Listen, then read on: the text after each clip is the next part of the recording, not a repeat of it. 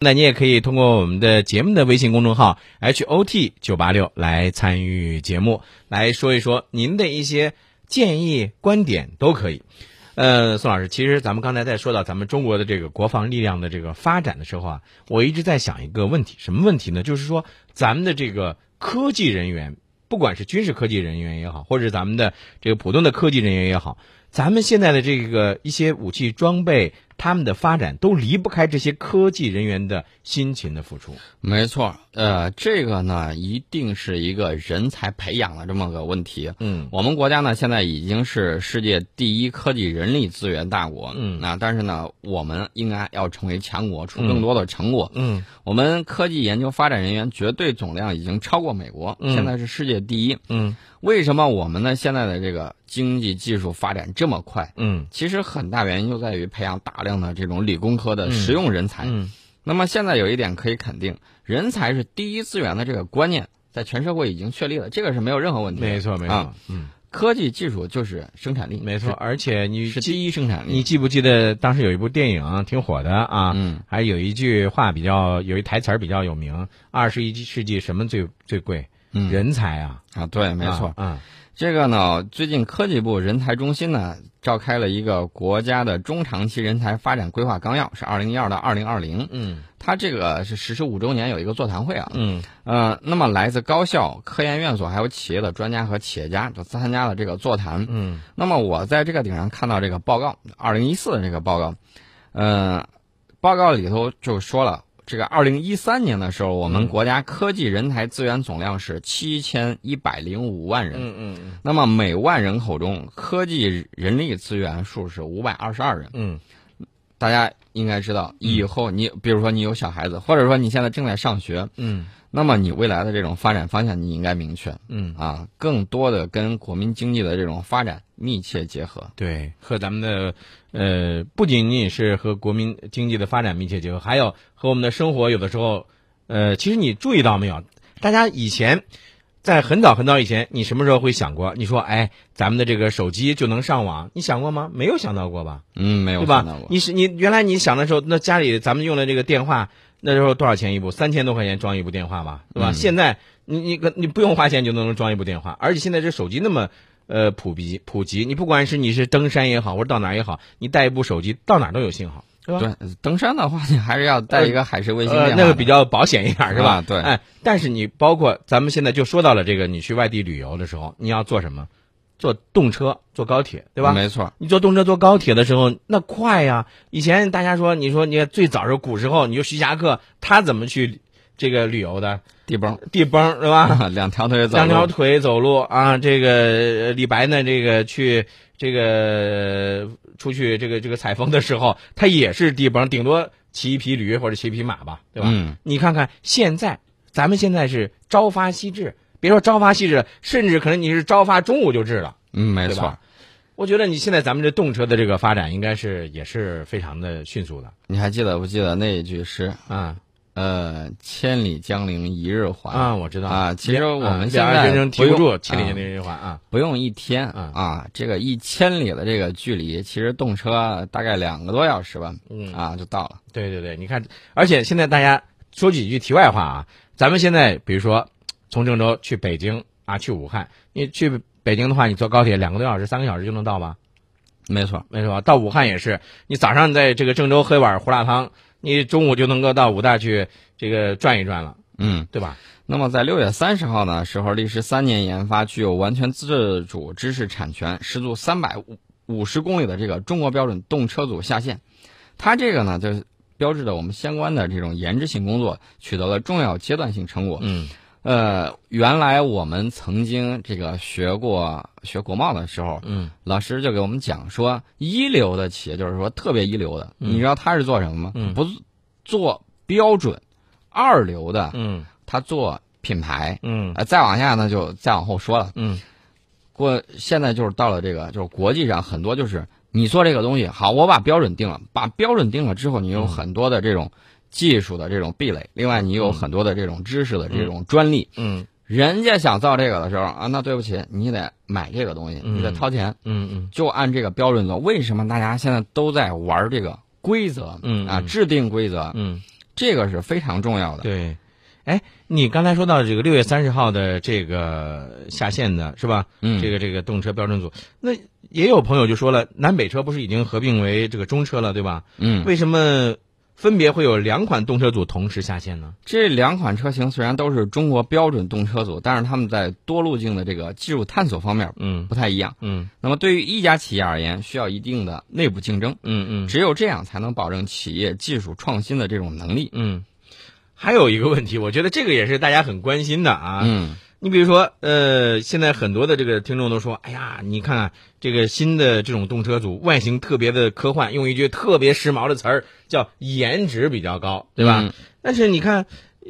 这个为什么这有一款这个车头是属于那种特别圆滑的，而另一款是有棱角的？那如果按照这个风风动学的话，那就是这个呃空气动力学的话，哪种气动更佳呢？呃，现在这个是没有具体的数据，嗯但是有一点可以肯定，其实两者都是流线型。嗯那么圆形车头呢，未必会比有棱角的这种气动阻力更佳，哦这个需要具体的风洞测试嗯，。风动的测试啊啊，另外一方面呢，大家就发现这个两款车型呢，体现的是中车旗下两家公司技术探索方向不太一样，嗯嗯，他们带种了代表了一种这种取舍的这种区别。嗯另外呢，就是在工业审美方面嗯也不太一样，嗯都一样，那还竞争什么呀？啊，也就是说，这个外形上各不一样的话呢，一个是好区分，另外一个其实我觉得看起来也挺也不会那么枯燥单调啊、我估计啊，他们的这个风洞效果应该都差差不不太多，对对嗯对对对。还有一个，那你说现在咱们下线的中国标准动车的技术水平，它在这个世界范围上大概是处于一个什么样的一个地位？大概是什么地位？嗯因为这个高速列车涉及到的方方面面特别多，嗯没有办法简单对比。嗯但是有一点可以肯定，就是这个设计时速三百五十公里的动力分散型动车组，嗯在高铁领域绝对是世界领先，嗯嗯这个是毫无疑问的。嗯嗯。目前世界上能设计这种动车组的寥寥无几。哦，也就是说，那这个咱们是独一份儿，呃不能啊说独一份儿吧，至少咱们是这个绝对自己的知知主识知识产权。啊，这个在设计的时候就考虑未来要走出去，嗯那么将来绝对是我们高铁走出去的这种重要的技术平台。嗯嗯，呃，我觉得还有一个事儿，就是以前呃大家都说啊，你比如说这个像动车呢，在正式下线之前，它肯定要进行一些相关的实验了，对吧？嗯，那么这些试验有没有这种测试动车组的这个实验室？那国外是不是也也跟着也一样啊？呃，一样，这个实验室肯定是有的、嗯啊。呃，世界上有很多关于高速列车的这个实验室，嗯在我们国家有国家实验室，企业有自己的实验室。嗯除了这个铁科院啊，铁路科学技术院，嗯它这个有实验室之外，西南交大，嗯西南交大它也有这种高速列车实验室。嗯有是有一次啊，我记得有一个朋友，我群里头有个朋友，他就是这个学校的，嗯说这个停电了。嗯啊、宿舍停电了，什么原因呢？就是在测试这个东西，嗯耗电量比较大，嗯然后他们在做测试嘛，嗯所以说大家都能理解。嗯另外呢，这个中车旗下也有两个非常著名的实验室，嗯嗯而且都是国家级的。啊，也就是说有这样一个实验室，应该说是能够保障了这个动车的安全了，对吧？对，没错。啊还有，我觉得大家可能也比较关注的一些问题呢，你比如说像咱们说到了这个测试的时候达到了三百五十公里，对吧？嗯，那什么时候你像这个商用车能够达到这个三百五五十公里？呃，这个速度这个标准其实不是一个简单的技术问题，嗯还要考虑这个经济问题。嗯嗯零九年到一一年的时候，武广高铁、郑西高铁啊嗯嗯，咱嗯提到了郑西高铁、嗯沪杭高铁啊、京呃进京这个城际，嗯都曾经按照时速三百五十公里运营过。嗯嗯那么现在我们的干线高铁，包括京沪高铁、京广高铁，都是按照三百五十公里的这个时速嗯啊、这个进行设计的。那么我们按照这个去运营的话，技术上是没有问题嗯，啊，的。技术上是没有问题的啊。呃具体什么时间会恢复到设计时速，这个运营部门还会有其他很多的综合考虑。那那那那，你说咱们什么时候能够坐上这个动车组？这个标准动车组，大家其实现在坐到这个火车上，嗯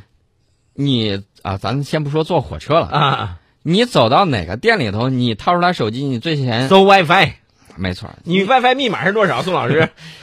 啊，就是这么个情况，嗯嗯大家都享有 WiFi。嗯那么标准动车组呢，有这个 WiFi 覆盖嗯啊，这个就设计很人性化了，嗯嗯嗯大家都很感兴趣，上去用免费的 WiFi 多好啊！对呀对呀啊，嗯上火车上一因为速度高嘛，速度高的时候，嗯它这个有时候你这个信号就不太稳定。嗯那如果车里头自己带了就有 WiFi，那用着多方便。火啊，大师傅，那你说这个沿途拍着美景，直接哗一下发了朋友圈了，哗一下发了发到朋友圈了，那不是这个啊拉仇恨了吗？ 是不啊是？这是， 看来这个动车组里头的这个 WiFi 是拉仇恨的利器啊。哎，其实说说的这是玩笑话啊，嗯呃，但是至少有一点可以证明了，如果真的有 WiFi，咱们可以免费的上网的话，那至少可以让这个没有去成的朋友能够也一块儿欣赏一下美景嘛。嗯，对，这个大家可能要问的，什么时候能坐上？嗯大概还得一年半左右，嗯因为要经过这个铁科院的这个环线实验，嗯要进行六十万公里的这种线路实验。嗯按照时速三百五十公里进行测试的话，嗯，呃，大概得需要这么长的一时啊一间。年半左右的时间，对对，而且呢，有一个好消息告诉大家，嗯就是说以后这个座椅啊嗯会更舒服嗯嗯啊，就有点像这个飞机的这个头等舱的这种座椅。嗯，那我觉得有的时候也不能太快吧。你我看前一段我看到有消息说说这个呃，将来会可能会有五百时速五百公里的动车组，那就太快了吧？那要是这样的话，从这儿到北京也就一个多小时就到了。呃，这个未来一切皆有可能，但是目前掌握的技技术啊，嗯轮轨式高铁可能并不太适合五百公里我这种运我我营。觉得也是，嗯对对因对，为能跑到六百，就嗯实验的时候能跑到六百，这嗯这个是技术上是可以达到的。可以达到但是你在运营的时候，这个就不好说了。还有，你比如说这个夏天到了，大家都是想去哪儿玩儿？你说肯定不愿意说去这个热的地方玩儿，都去喜欢去凉快的地方玩儿，对吧？嗯没错。那你像这个到了这个一些高寒地区，比如东北，嗯，呃，那是算是也算是高寒区吧，它啊，对，冬天的时最候特近别长冷，白山旅游正呃是正是恰的风其时。啊，恰逢其时，对吧？那么现在咱们动车组已经能够在这个东北来行驶了，那到了这个青藏高原这个高寒区的话，能不能够适应呢？这个兰新高铁它用的动车组是高寒的防风沙型号，嗯它跟这个青藏高原线路运行环境还是有一定差异的。嗯呃，我觉得以现在这种研发能力，研发出适合青藏高原的这种动车组，技术上还没有难度的。哦嗯，所以说大家听完我们刚才这个给大家的这个介绍啊，应该说对咱们中国将来这个动车的这个发展呀、是更有信心了。